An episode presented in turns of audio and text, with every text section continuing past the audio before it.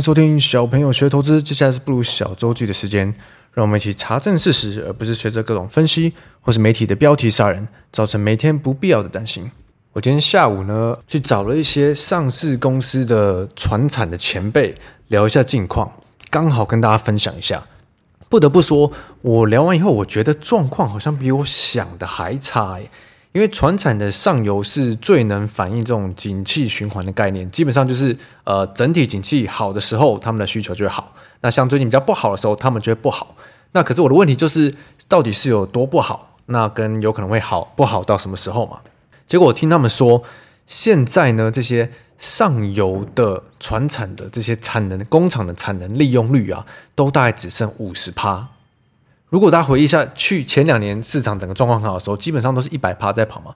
工厂的这个所谓的产能利用率，就是呃工厂开工的状况，没事是不会往下降的。因为如果呃降跟升，这个成本是非常的高，基本上是订单的需求真的变低了，或者是没有看到订单的状况，才会把能利用率往下调嘛。所以呢，我今天聊这些前辈，他们有一些工厂的产能利用率都剩五十趴，然后我还听他们说，甚至有一些同业。的这个工厂的开工率只剩三四成，状况是比想象中还不好。如果我们回顾一下今年的状况哦，应该是前两季这些金融圈已经开始在炒有没有可能会经济衰退嘛？可是到第二季大概五六月的时候，可能很多企业家对我，甚至是呃我之前有来上节目的这个华夏玻璃执行长 Richard 有说过嘛，五六月的时候看其实还不是很确定这个需求会不会没有。但到第三季，整个状况才开始变差的。今天这群前辈跟我聊啊是讲说，大概是这个月或下个月才开始有一些部门，如果你是比较做这种大众需求的订单，可能会看到比较开始亏损的状况。大家都爱说今年生意真的很不好做，第四季应该只会更惨吧？那我也很好奇啊，我就问他们，今年到底是哪一个东西是转折点呢？是乌俄战争吗？不会是美国整体全球升息吧？应该不是吧？还是疫情呢？那他们是跟我说，今年的转折点应该是在这个大陆上海开始封城的时候，把整个供应链的状况都打乱掉，才导致需求开始转变啊、转弱，甚至到有些订单状况是没有的。那接下来可能要看到到第二季才可能比较有一些呃 turnaround 这个。需求才会回来的感觉哦。那这其实跟我们最近在新闻上看到的各种新闻也很像嘛。大部分的公司，尤其是上游，到我们最近讲的台积电，最上游也是第三季的数字好，然后才开始下修接下来两三季的这个这看法嘛。所以如果你是前呃两三年才进来市场的，我觉得今年是一个非常好的案例，可以好好的记录哦。我们从什么时候开始听到这些？有可能发生的经济不好的状况，跟什么时候我们在实物端开始看到的？如果还没有听我们第二季上一集这个实物面的缓跌急涨，刚好跟凯瑞聊到的职场篇，在实物上为什么厂商或者上游的工厂看到这个订单的状况会有个延迟的效应？那这个延迟的效应有可能多长？在职场上、商场上，它怎么会这样发生？记得去补听一下这一集哦。如果你问自己身边有在做生意的，或者是一些老板，大部分人一定都会提到说啊，明明去年的生意状况就很好啊，也不知道今年怎么会变成这样子。所以一再的证明哦，每次这些呃经济的循环真的是没有办法预测的。像光是我自己经历过市场的循环，从二零一四年的这个红色供应链到一五年的。欧债，诶，是一五年吗？反正就大概那时候，然后再到一八一九年第一次开始打贸易战，对，美国进华为、进中兴，再到二零二零的疫情，再到二零二二年今年这种状况，没真的没有一次是有办法准确预测到的，因为在各种金融学的预测里面，可能呃预测，就像我们去年刚开始讲很多鬼故事嘛，可能鬼故事七八九十个里面有一个它真的会发生。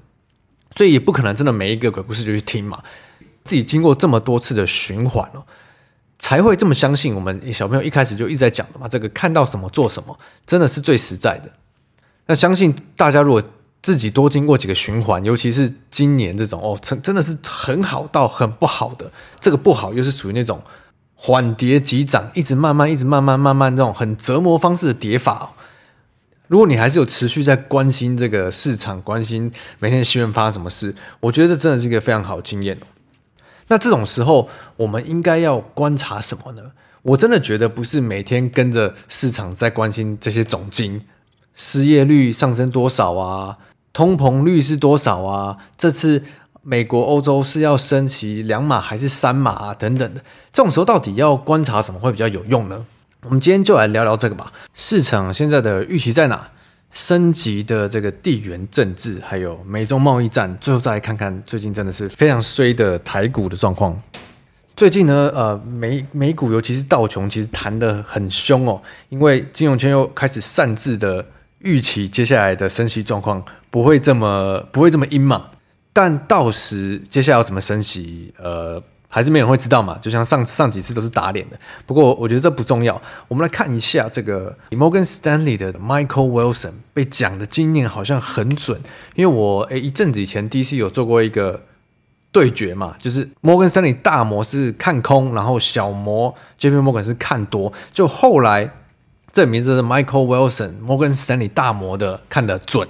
那我们来看一下他接下来怎么看好了。Michael Wilson 他在这边是预估哦，美国的熊市有可能在明年第一季结束，因为他觉得通膨已经触顶了。那如果通膨接下来降下来，那利率的预期也降低了，那股市就有些支撑。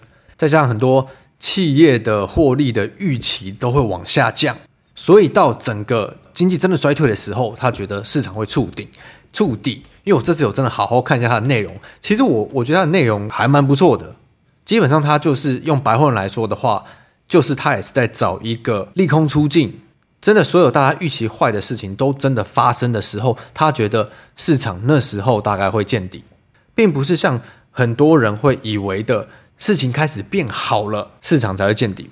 自从上次呃 CPI 不如预期以后。道琼已经弹了好大一波，电子相关的指数跟讲中文地方相关的指数都还是很烂哦。那当然，主要就是这周炒最沸沸腾腾的中国二十大的结果，再加上这个美中升级的贸易战。其实这个地缘政治的问题啊，台湾、中国的问题，真的是每几年就会炒一次哦。讲到这个，我印象特别深刻。自从我在做外资以后，我记得我每几年就要帮外资上一次课，就是有关。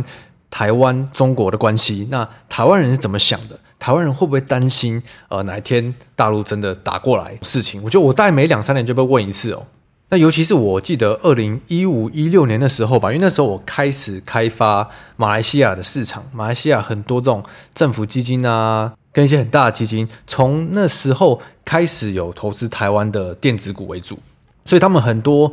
基金经理人都是当时第一次开始接触台湾，介绍台湾市场的时候，第一个他们一定就是问，呃，台湾跟中国的关系，接下来的地缘政治有没有什么需要比较担心的？那很常会问到一个，因为他们最喜欢问当地的 sales，因为其他地方的 sales 都绝对不会理解，就是。台湾人真的觉得自己会被打吗？我每一次的反应都说：“哎呀，怎么可能呢、这个地缘政治问题已经三四十。那可是今年，自从乌克兰这件事以后，外资一定更怕了，因为当时乌克兰的人一定也是全部都说：‘哦，没有啊，怎么可能会打？这个问题已经存在很久了。’结果，结果他们就被打了嘛。那所以，以外资的角度来看，今年钱会一直被抽走，就一直卖出台股。”真的好像也蛮可以理解的，因为对他们来说，台湾只是他们基金的一部分嘛，没有必要一定要把钱放在这。尤其是如果以外国人的角度看起来，应该只有台湾人不觉得台湾是一个地缘政治上非常危险的地方吧。但基本上以过去的经验来看，这都是一个过渡期啦。真的要打的话，也不用也不用做股票了吧，也没没什么好投投资投资有的没有的，大家应该都要去逃命了吧。不止地缘政治的问题嘛，今年真的也遇到了，就是整整个经济的状况是比较不好的，生意生意是难做的，企业的获利比较难再持续成长。那我之前有提过，我觉得我真的会花比较多心思去理解跟看一下有谁受惠跟谁受害的，还是这个升级的中美贸易战。中美贸易战从川普开始，呃，二零一八年就打华为打很严重嘛。我相信大家就算那时候还没有开始看市场，也知道那时候大概发生什么事。那那时候主要美国是打中国这边有关通讯的关系的嘛，因为他们怕华为会在美国窃取他们的这些资讯。一直打到今年的状况更再度升级的是，因为基本上美国要禁掉中国所有半导体相关的技术嘛，尤其是在这个十九大以后到现在二十大，习近平几乎确定是要自己当皇帝了。那如果是有关这种呃战争会用到晶片啊，或者是 AI 相关这种 super computer 比较高端技术、先进制程需要的半导体，他们是想要把它整个全部禁掉，让他们没有自己发展的空间哦。那我们最近的这些周刊，其实已经上周到这周全部都在写相关的嘛。最严重是打到他们有美国籍或者是有绿卡的人，半导体产业相关的都不能在中国，那他们一定要做出选择。有外商的人，当时这个法令下来的时候，他们是在中国出差的。他说，这个法令下来的当下。他们是被公司直接勒令，他们要在 hotel stand by，不能去拜访客户，并且那那个之后就要直接回去美国。我我一直很佩服美国，就是他们这种法令颁下来的时候，真的是所有人都执行的。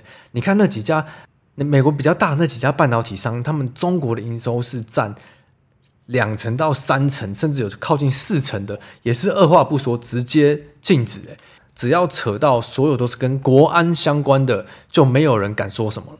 看起来这次美中贸易战的升级是势在必行哦。这种法案法令类的哦，这种是不可逆的。就像这次这个美中晶片战一下来，是所有台湾，所以台股 IP 类的都是直接先跌再说，真的没有再管它中国的营收占比是多少。当然有些占比是很多，有些是很少的，但是就是先跌再说。所以台股这周也是非常的衰哦，不止这个贸易战的问题，再加上二十大地缘政治的问题。整周还是没有看到一个比较像样的反弹，再加上 IP 股这边的动向又是非常的不明确。但是好消息是，至少没有再破底了。同我今天提到的各种问题，再加上企业端也看起来接下来一两季的状况是比较不好的。我自己会特别观察什么好了。那虽然最近的一段时间都呃没什么明显的金流，也市场也不好，也不是很好做，但我还是会持续观察，在这种经济这种不明确的状况下，各种。法案在发生，有哪一些公司还是营收可以相对好的？因为正好我刚刚讲的这些所有事情，在这种状况下，公司的营收业绩还是非常强的，其实很不容易哦。要么就是公司本身受惠到一些自己比较优势地方，或者是产业的状况是在这一整整体的环境中相对好的。虽然最近的状况是是不管业绩好还是坏都跌了，可是我们看到如果市场开始落底。有比较明显的反弹契机，还是这些业绩好的公司会相对先跑。那除了业绩好的之外，当然就是在这个中美贸易战的法案升级下，有哪些公司是相对跌很多，可能是被错杀的？那有哪些公司它可能接下来会受惠的？其实我觉得多看一些这几周的周刊里，应该都会提到很多。那我觉得这种就是接下来比较值得注意的。我接下来还是会跟大家一起记录哦，这种。呃，经济状况比较不明确的时候，市场大概会在什么时候落底？接下来经济会什么时候看到比较回温？这两个的呃联动性，我就可以在接下来的周几跟大家一起记录这件事。那就祝大家周末愉快，Happy Weekend！我是布鲁，我们下周见，拜拜。